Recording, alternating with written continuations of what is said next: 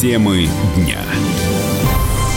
Медицина бессильна. Врачам не удалось спасти девочку, пострадавшую на отдыхе в Турции. Не врачебная ошибка. После скандала нижнетагильским медикам пересчитали деньги и нагрузку. Здравствуйте, в студии Елена Фонина о главных событиях дня в течение ближайшего часа. 12-летняя девочка из Петербурга, которая пострадала в бассейне на отдыхе в Турции, умерла в больнице. Об этом в среду сообщил ее отец. На своей странице в социальной сети Андриц Лейкус написал, что его дочь умерла рано утром. Пресс-атташе российского посольства в Турции Ирина Касимова эту информацию подтвердила.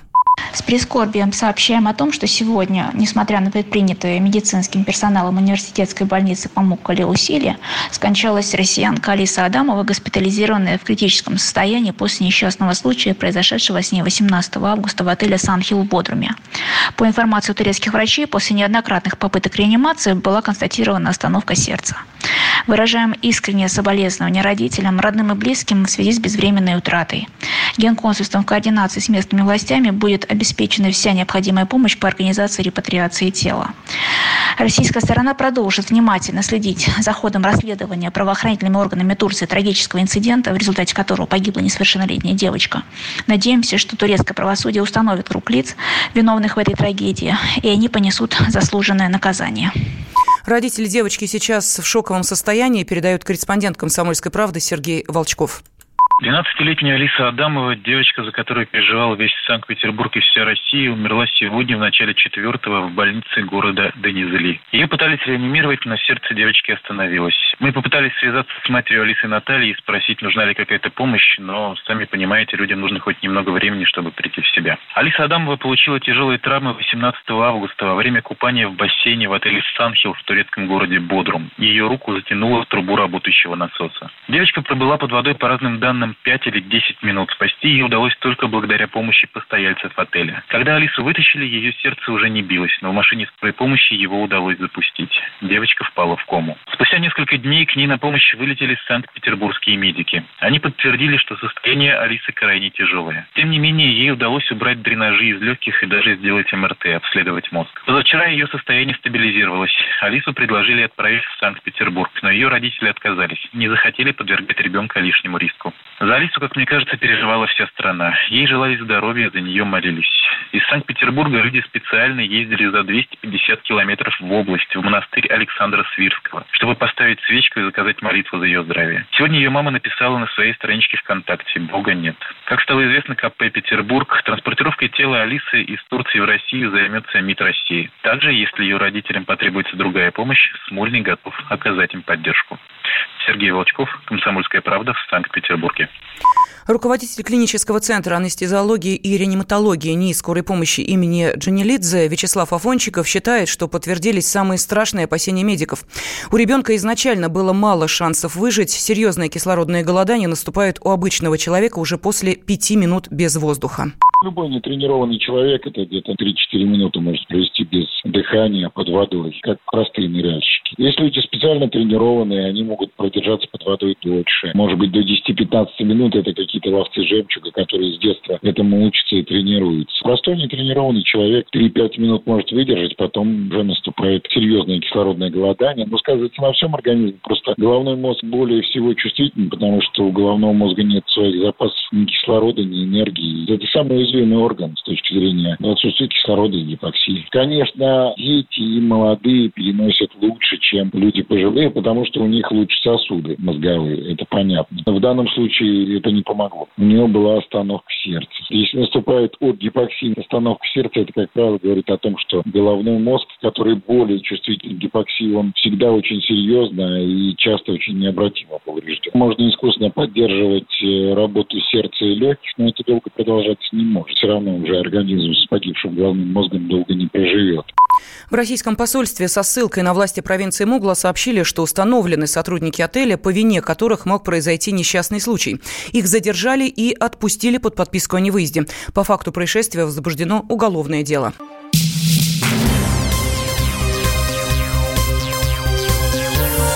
Темы дня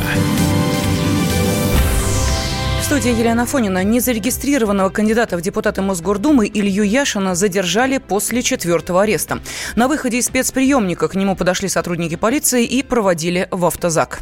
Друзья мои, вот я освобождаюсь из спецприемника, выхожу, и кто же меня здесь встречает? Добрый день. Встречают меня мои друзья из второго оперативного полка. Дубинин. Докладывайте. Да, пройдемте с нами, пожалуйста, за призывы 3 числа августа 2019 года о несанкционированном митинге. Пройдемте, пожалуйста. Еще раз объясните, пожалуйста.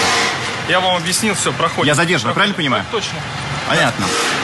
Вот так вот меня встречают на выходе из спецприемника. И, видимо, пятый административный арест меня ждет. Яшин находился под стражей с 29 июля. В прошлый раз его отправили под арест из-за призывов выйти на акцию 18 июля. До этого он бывал, отбывал наказание за организацию протестного митинга 14 июля около Мосгорразбиркома. Политик вместе с другими оппозиционными кандидатами баллотировался в депутаты Мосгордумы, но получил отказ в избиркоме. Подписи за их выдвижение были признаны недействительными. После этого в Москве начались массовые несогласованные акции протеста. Участники требуют допустить до выборов в Мосгордуму незарегистрированных оппозиционных кандидатов. В общей сложности полиция задержала на них больше полутора тысяч человек. Следственный комитет возбудил уголовные дела о массовых беспорядках и нападениях на представителей власти. Украинский олигарх Игорь Коломойский призвал частично снять санкции с России. По его мнению, Киеву стоит реалистичнее смотреть на ситуацию и отделить вопрос Крыма от вопроса Донбасса. Украина должна сохранить свою позицию по полуострову, но если отменить экономические ограничения против России, это даст дополнительные маневры для переговоров, считает олигарх. Риторика Коломойского отражает позитивные изменения политики правительства Киева по отношению к Москве, считает политолог, вице-президент Фонда развития современной дипломатии Дмитрий Перлин.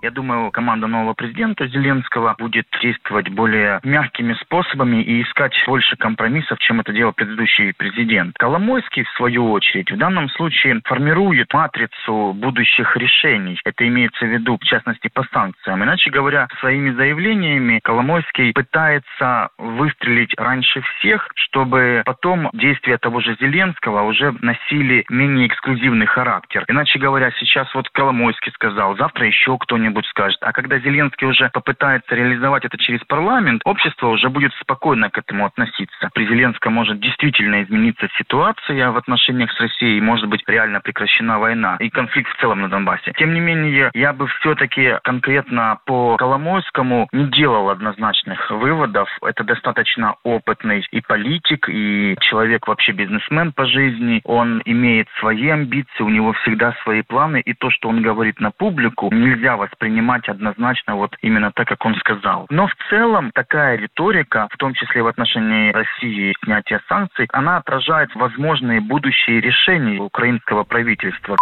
В 2015 году Киев принял постановление об отмене зоны свободной торговли в рамках СНГ и ввел эмбарго на ряд российских товаров. Позже санкционные списки расширились. Таким образом, Украина запретила поставки удобрений сельхозпродукции, цемента и фанеры. В ответ на эти действия Москва приняла аналогичные меры. Россия ограничила импорт некоторых видов продукции машиностроения, легкой промышленности и металлообработки, труб, бумаги и картона. С 1 июня Киеву ввели спецразрешение на поставку угля, бензина и дистоплива, а также полностью запретили экспорт нефти, этана, бутана, битума и других нефтепродуктов. Мы вместе дожили до понедельника. Вовремя рассказали тебе о главном во вторник, среду и четверг. А теперь встречай пятницу!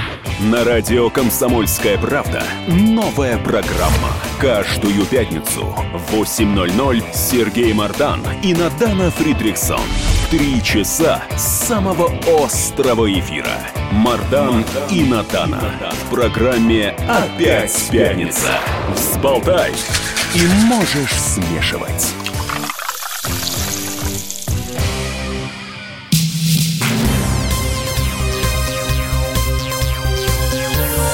Темы дня. Студии Елена Фонина. Российские врачи должны получать зарплату не ниже средней в регионе. Об этом журналистам заявил пресс-секретарь президента России Дмитрий Песков. Вы знаете, что существует, собственно, главная цель, которая, как докладывается главами регионов, выполняется. Это поддержание зарплат врачей на уровне не ниже, чем средние по экономике региона. Эти показатели контролируются и федеральными органами власти, соответствующими министерствами. И вот из этого мы исходим. Там, где по каким-то причинам эти параметры не соблюдаются, конечно, это должно быть предметом для активного э, вмешательства региональных властей. Потому что именно региональные власти как раз и несут ответственность за соблюдение этих параметров. В среду все шесть хирургов Центральной больницы Нижнего Тагила забрали заявление об увольнении. Как сообщили в пресс-службе Минздрава, медики получат стимулирующие выплаты за два месяца. Помимо компенсации, с начала сентября в больнице начнут работать специалисты из другой клиники. Ранее в Госдуме раскритиковали врачей Нижнего Тагила, которые решили уволиться из-за высокой нагрузки и низкой зарплаты. Депутат Алексей Балыбердин назвал это саботажем. По его мнению, своими действиями хирурги поставили под угрозу здоровье пациентов уволившись одновременно, они э, поставили под угрозу жизни и здоровье э, тагильчан, которым в тот момент необходима была медицинская помощь, в том числе и хирургическая. Я с большим э, уважением отношусь к тем людям, которые, несмотря на то, что есть определенные, может быть, недопонимания между руководством и хирургов, остались на своих рабочих местах, производили необходимые операции. И особенно благодарен тем хирургам, которые приняли весь удар удар, весь поток пациентов после перераспределения пациентов. У нас в Тагиле э, буквально вчера работала большая комиссия. Возглавлял ее э, министр здравоохранения Свердловской области. Финансовая часть проверки еще не закончена. И из э, комментариев самих же медиков зарплата не самое главное. Одно из самых главных моментов это условия труда, это загруженность. Э, я думаю, что э, будут приняты соответствующие меры по улучшению условий труда наших медиков, меры по изменению базовой или окладной части условий оплаты. У нас в Тагиле, в общем-то, наверное, как и во многих городах, есть кадровый дефицит узких специалистов, и это не только касается хирургического отделения. Заведующий хирургическим отделением Московской городской поликлиники Иван Двинских не согласен с депутатом. Врачи тоже тоже нуждаются в отдыхе, подчеркивает он. То есть приезжает комиссия, да, то есть это вышестоящие руководители, которые смотрят и говорят, ой-ой-ой, там все плохо, да, надо сделать, надо сделать, все наваливают на местное руководство, на главного врача, то есть ищите деньги. Но я вас просто уверяю, что это останется примерно, ну сейчас как бы пройдет эта вся вспышка, все равно все обратно вернется. Ну, это системная, потому что проблема, это не проблема только Нижнего Тагила. Каждый человек имеет полное право, да, то есть не на работу ту, которая ему нравится. Он пришел, да, то есть на определенные условия труда. Если эти условия труда ему перестают нравиться, он хочет что-то другого, как и любой другой нормальный человек. Вот поэтому я не совсем согласен с депутатом. У нас не, гос, не крепостное государство, то есть все говорят, что врачи должны, врачи обязаны. Но никто считает, что врач тоже, как и другие люди, имеет желание жить. Не врачи не просто так бегут, потому что те, кто приходит в медицину, они хотят оказывать помощь, им нравится эта работа. Но просто наступает такой момент, ну, когда ну, невозможно работать за такие деньги, которые предлагают, и таких условиях. Сколько-то могут терпеть, но потом наступает такой предел, когда уже никакие деньги даже не играют роль, потому что не хочется семью увидеть, э, выходные нормальные иметь. А когда ты работаешь 24 на 7, и ты постоянно должен всем, все, у тебя никаких прав. Профсоюзы не работают нормально.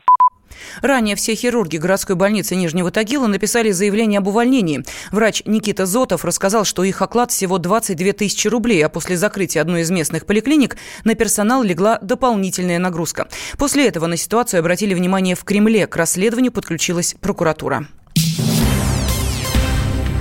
Следователи задержали троих представителей подрядной организации по уголовному делу об обрушении стены в Новосибирске. Об этом передает ТАСС со ссылкой на пресс-службу Следственного комитета. По поручению главы ведомства Александра Бастрыкина расследовать дело будет Центральный аппарат Следственного комитета. Под завалами в Новосибирске погибли трое рабочих. Один человек пострадал, его доставили в больницу. Подробнее корреспондент «Комсомольской правды» Вадим Алексеев. На наших глазах спасатели извлекли еще одного человека, и в первые минуты была надежда на то, что его можно спасти. Сотрудники скорой помощи пытались реанимировать человека, но нет, к сожалению, оказалось, что шансов нет. Около полудня по местному времени, это 8 по Москве, произошло обрушение этого объекта. Очевидец в интервью порталу Рапли рассказывает о том, как это произошло.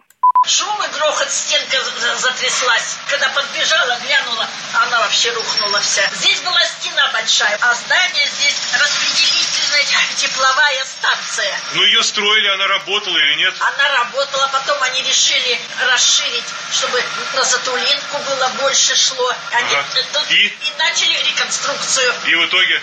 Ну и в итоге, вот видите, что? А вы дома были? Да. И услышали? Конечно. Подошли к окну, да, или как? Затряслось все в квартире. А сейчас что тут? А сейчас вот все разбрасывают.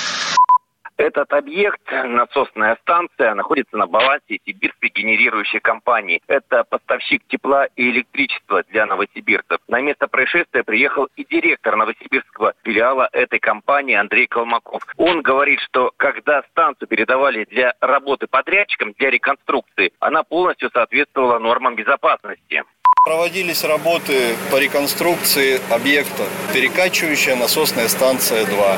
Работы проводились с весны. На объекте работало 84 человека организации подрядчика. Объект был передан подрядчику по акту еще по весне. У станции задача либо повысительная, либо понизительная, в зависимости от режима. Она перекачивает теплоноситель между зонами. Сюда поступает тепло с ТЭЦ-2, с ТЭЦ-3, и она перекачивает дальше. Она, в принципе, принципе, уже была, но это достаточно уже поработавшая, менялось полностью оборудование тепломеханическое, электротехническое. Но вообще это объект большой энергетики, опасный производственный объект, который был выведен из работы и передан подрядчику по акту в работу. Безопасность его на время передачи полностью отвечала всем требованиям.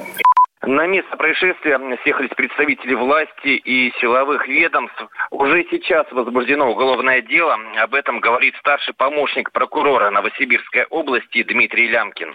Предварительно установлено, что подпятная организация, там бригада была, она осуществляла строительные работы по реконструкции здания. Предварительно все-таки не были соблюдены требования к эксплуатации, к ремонту, элементарные требования безопасности. И мы действительно дадим оценку действиям как заказчиков, так и подрядчиков, которые осуществляли работы, а также должностных лиц строительного контроля надзора. Также нам известно, что наши коллеги, Следственный комитет, возбудили уголовное дело по статье 216 Уголовного кодекса России. Это нарушение правил безопасности при ведении работ.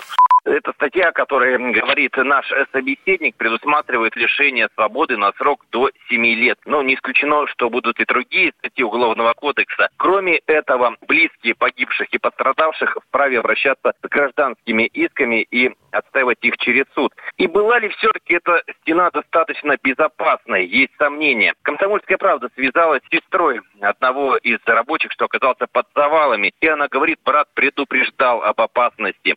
Сегодня он приехал и утром сфотографировал все. Стена была аварийная. Он все, все эти фотографии сделал. Все фотографии аварийной стены. Что там подходить к ней никаким Давайте образом отойдем. нельзя было. То есть работать нельзя было. Начальство сказало, идите работайте контакты Оксаны Наумовой, которую мы только что слышали, редакция радио «Комсомольская правда» уже передала в Следственный комитет. Там сказали, что это очень ценное свидетельство, его непременно возьмут во внимание. Накал страстей на радио «Комсомольская правда». Здесь, здесь нельзя не сказать, что папа богатый. Ну, Министерство газовой промышленности, я знаю, как гуляли. Снимали пароходы. Ну, скажи, я... только Нет, без я плохих считаю. слов. Если у нас такая история, что даже безобидное детское песенное шоу вкладывает кирпичик в создание революционной ситуации, ну, все Взяли встало в один и, ряд вот и с этим плюнули просто в лицо. Совершенно. Андрей и Юлия Норкины. По будням в 9 вечера в программе «Простыми словами». Хорошо, будем иметь это в виду.